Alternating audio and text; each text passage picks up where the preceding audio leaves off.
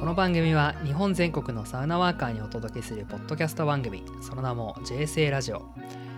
異なる会社の2人がサウナという共通点だけを頼りに話し合います。第1回の今回は JAL 岡本さんと JTB 龍馬さんのお二人がサウナとツーリズムをテーマに語り合います。では JTB の龍馬さん自己紹介を簡単にお願いします。はい、えーこんばんは。JTB の並木龍馬と申します、えー普段は虎ノ門で働いてまして、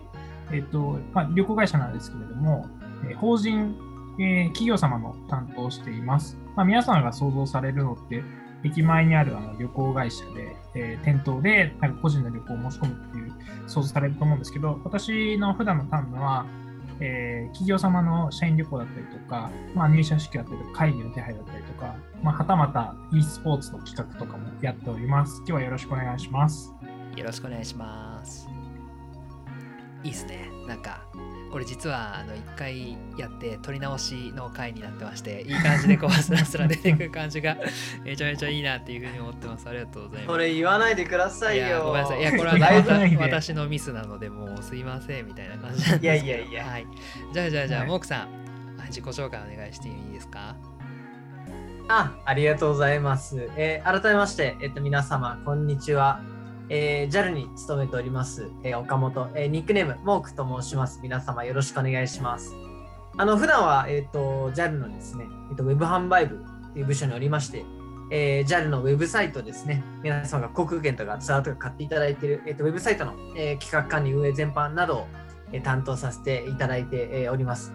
まあ、その、えー片割れですね、えっと、まあ、私、えーサウナが大好きですので、えー JAL の、えーサウナ事業ということで、えーサ旅、サウナ旅っていうのを、え展開していたり、えーあとはですね、まあ、ボリュームゼロでもちょっとお話しさせていただきましたけども、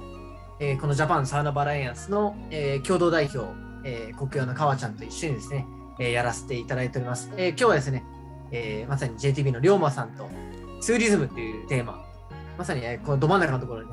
えいろいろおしゃべりできるということで、すごく楽しみにしております。今日は皆様よろしくお願いします。よろしくお願いしよろますしくお願いします。そうですねサウナと旅サウナとツーリズムっていうところで JAL さんと JTB さんが話すっていう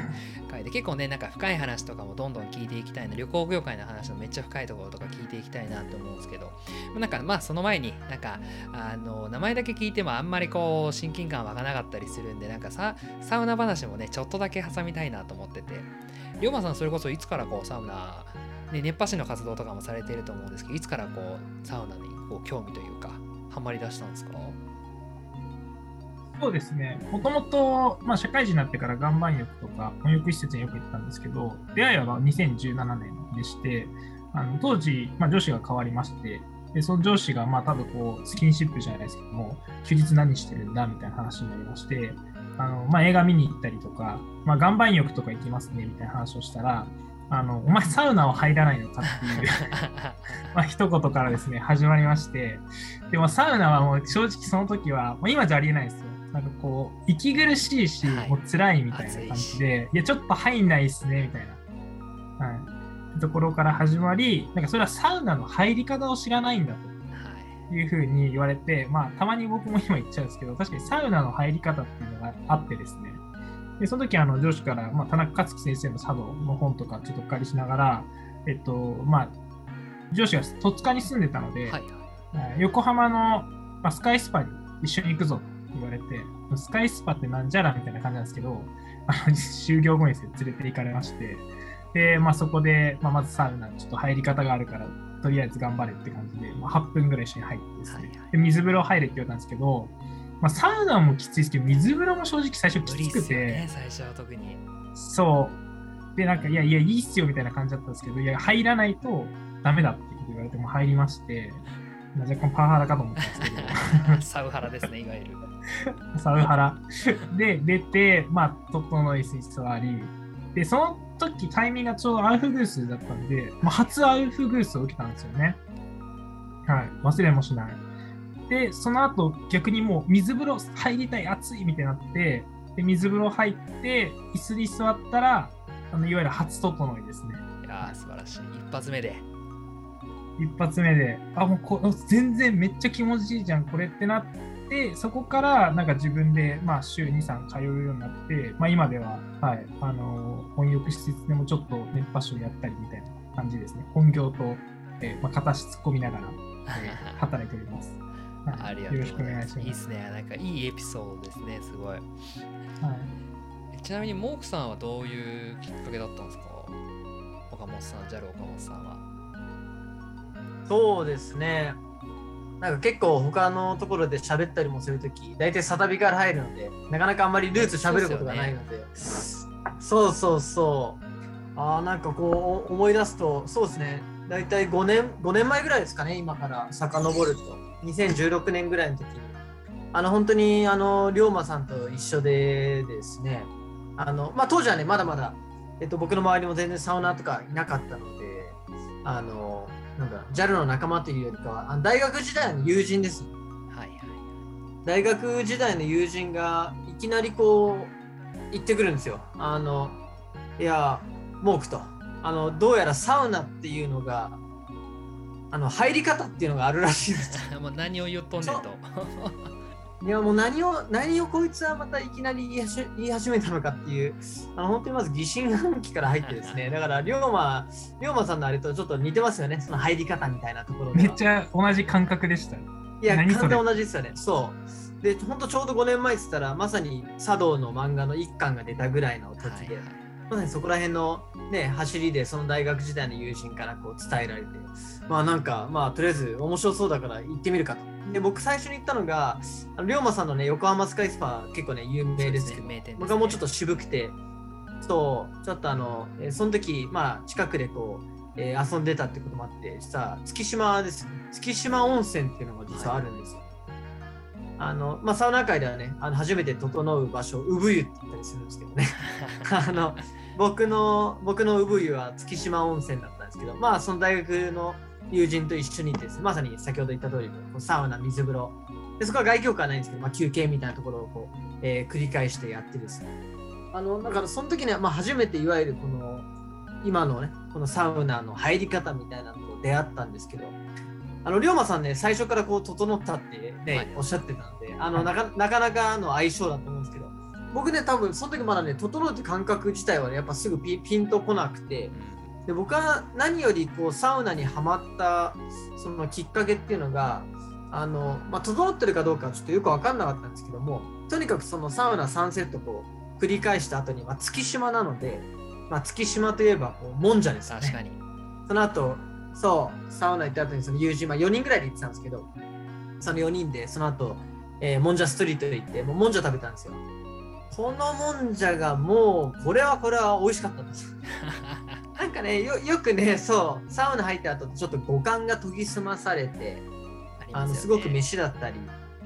そう、お酒だったり、いろんなものが美味しく感じるってよく言うじゃないですか。まさにそれが結構僕のサウナにはまった実はきっかけで、そこのね、本当あの時のもんじゃがもう、あの美味しさがね、もう忘れられなくて、そこか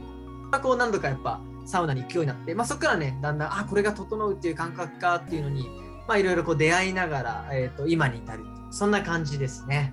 いいですね。こう、フード、こう、めね、サウナ終わった後のサ飯ですよね、いわゆる。食べログの点数で言うとね、0.5ぐらい上がる感じのイメージめっちゃありますもんね。いや、ありますね。下手したら1.0ぐらい上がります、それは相当すごい。確かにね。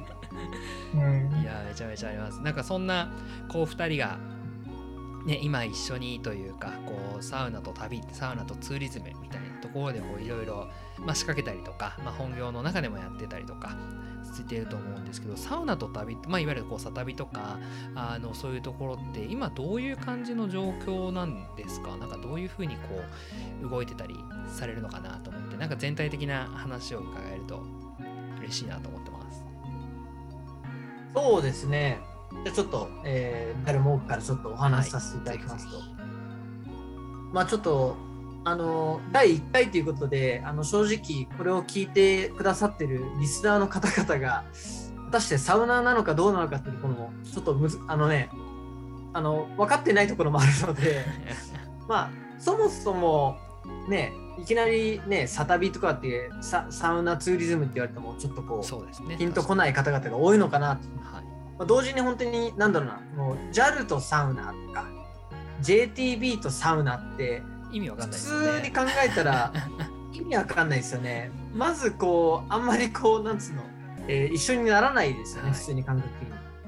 ただ実はすごくサウナと旅ってところの文脈でいくとめちゃくちゃ相性がいいんですよ。はでまさにね我々 JAL であったり JTB っていうのはまさに旅をこう、えー醸成するみたいなところがまあ事業の主流ではありますんで、まあ、結果的にイコール的にすごくサウナと相性がいいっていう話なんですけども、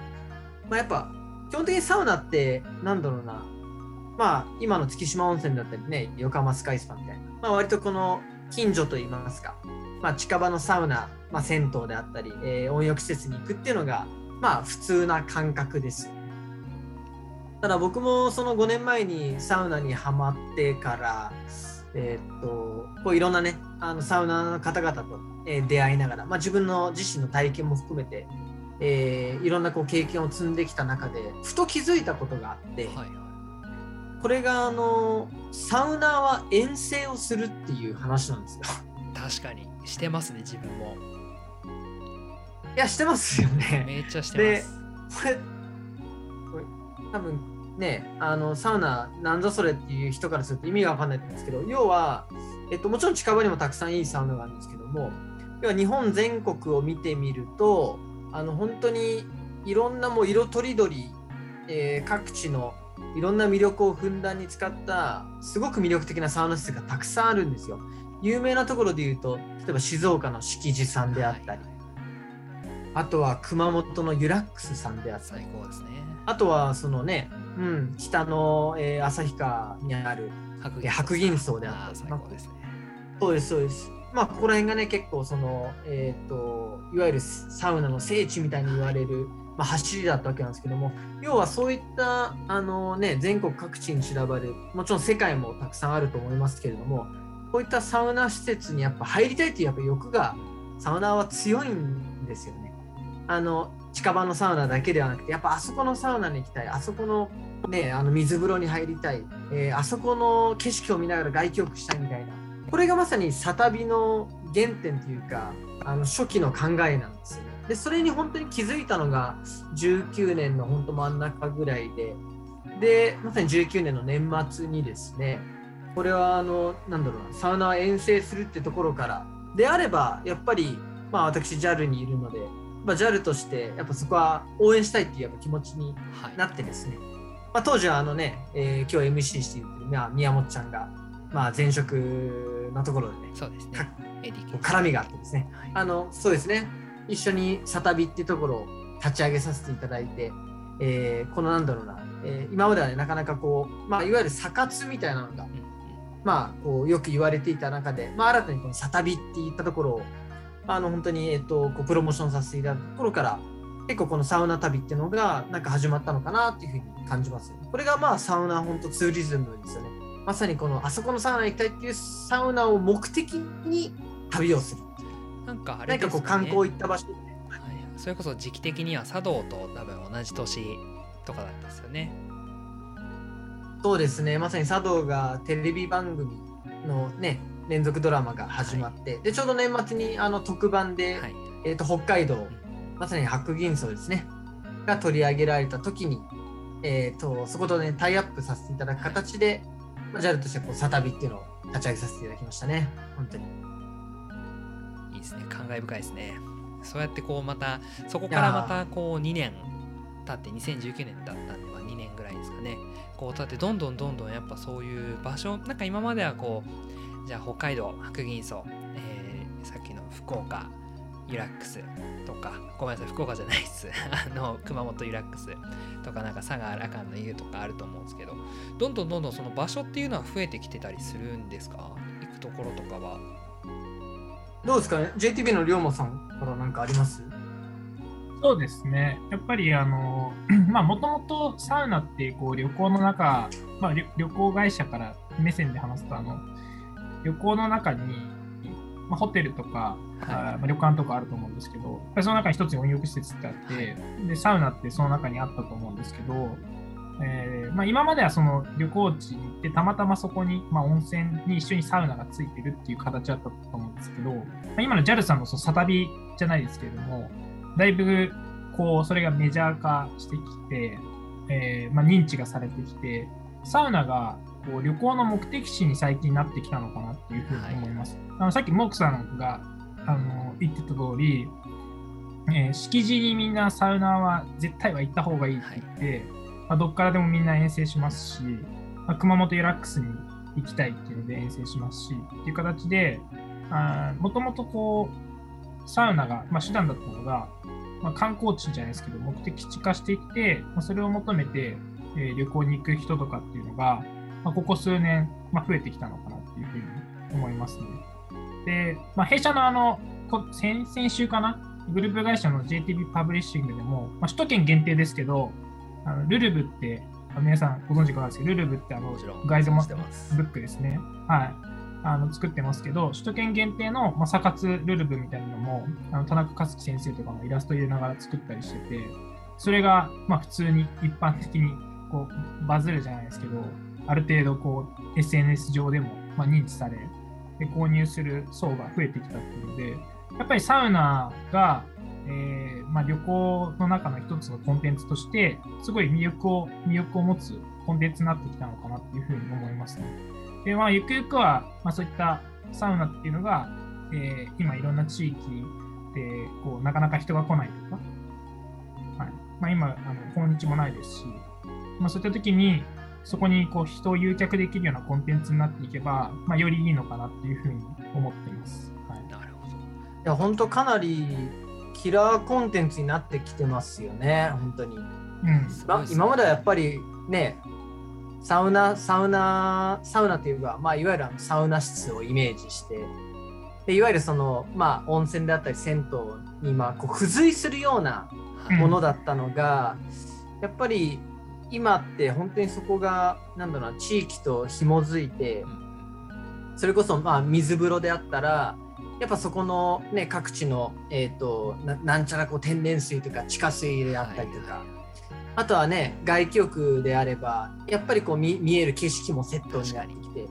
要はなんだろうこのサウ施設の中のこの付随していただけのこのサウナっていうものがもうやっぱそこをやっぱ飛び出していろんなものとこう合わさることによってその魅力がやっぱどんどん開花してきてでそれが本当に今まで見えてこなかったやっぱ地域の魅力みたいなのとつながってでそれがねまさにこのサウナ旅っていうのにつながってまさにサウナを目的に旅するっていうような、まあ、ムーブメントみたいにつながってるのかなっていうふうに思いますね。確かにしかもあれですよねその四季が日本はあるからかける4回みたいな感じでそのうん。春もあるし、夏もあるし秋もあるし冬もあるしみたいなところで全然また違う体験もできるし地域だったらそこの食べ物とかも多分あるわけですもんね。なんかそこでまた違う体験ができるみたいなのは可能性しかないですね本当に。いや本当そうですね。今までやっぱ注目されてなかったとことかがそれで注目されてでサウナ以外にもこんな観光地が周りにあるって言って、まあ、いろんな人が行ってくれたりですとか、はいまあ、逆にあの普通にそこに行きたいって言って逆こう有名なサウナがあるからサウナ好きになるとかっていう人も増えてくれたら嬉しいんですけど、いや、はいめっちゃいいですね。いやなんか本当にあのなんだろうな。まあ JTB の龍馬さんもよよくわかると思いますけどやっぱこの旅行業界ってやっぱどうしても炭酸期ってあるんですよね。はいはいはいはい、ありますね。はいそうそう。やっぱこのこの時期はやっぱもうここはちょっともう申し訳ないけどちょっとあ諦めざるを得ないみたいな。諦めるってやつちょちょっとあれですけどやっぱりこうね閑散期っていうのはどうしてもあって。はい。でやっぱハイシーズンっていうのはね、うん。ある中でやっぱこれが結構このサウナっていう文脈になるとやっぱオールシーズンにね今ね宮本ちゃんがおっしゃってくれた通りまさに四季四季によってうん。やっぱこうあの体験価値が変わってくるというかあのそれこそねね十勝だったらねここね冬だったらこう凍った湖に入れるだったりとかあの本当にそうさまざまな四季っていうのがこれもだから本当に結構この旅行業界にとってみたら非常にこう革命的なコンテンツなんですよ。確かに。今まで絶対このシーズン来ないでしょとかなんか行かないでしょみたいなとこに人も来るってわけですもんね。いやめちゃめちゃビジネスになりますねそれは。これがサウナツーリズムの力なんですよ。急に急になんかちょっとなんか今音声だから伝わりづらいですけど目がちょっとマネーマークになってた感じがちょっとしたっす。ね すいませんね、なんか。いやいやいやでもおっしゃる通りだと思います。なんかあの飲料業界とかも例えばなんか冬はちょっとあのうん。飲料がこう売れる数がみたいなところにおいて多分サウナっていうのがこう汗をかくからやっぱ飲むみたいなのもめちゃめちゃあると思うのでなんかそういう意味ではこうサウナっていうものがこういろんな業界の閑散期を救ってるんじゃないか説みたいなのは検証してみたいぐらい今気になりましたね。めっちゃ面白いいや意外とだからそうですよね。あ、ごめんなさい、どうぞ。ああ、なんか個人的に、まあ、あの旅行っていうところで思うのが、やっぱ日本人っておお風呂好きじゃないですか。大好きですね世界中で見てもなかなかこう毎日お風呂入る、はい確かにあの文化を持ってる人たちっていないってよく言うと思うんですけど、まあ、そういうのもやっぱサウナって結構マッチしてたのかな。だから最近こう結構受け入れというか、あー一般化、大衆化してきてるのかなっていうふうにちゃ面白いですね。まだこれ概論ですからね。ざっくりテーマのところでしかないので、ちょっと前半戦ももういい感じのこうね、尺数になってきたので、ここらではい。前半戦はちょっと終わりつつ、この後、はい。はい、後半戦に臨ませていただこうと思ってますが、よろしいでしょうか？もう少しあれですか？後半はディープに話すような感じでよろしいでしょうか？後半はもっとね、あの細かい、なんか聞いたことない話をどんどんどんどんしていく感じにできればなと思ってます。ぜひね、このサウナ旅の魅力をガンガン龍馬さんと深掘っていければなと思います。はい。はい。ではでは前半はここら辺に終了とさせていただきます。ではまた後ほどはい後。半で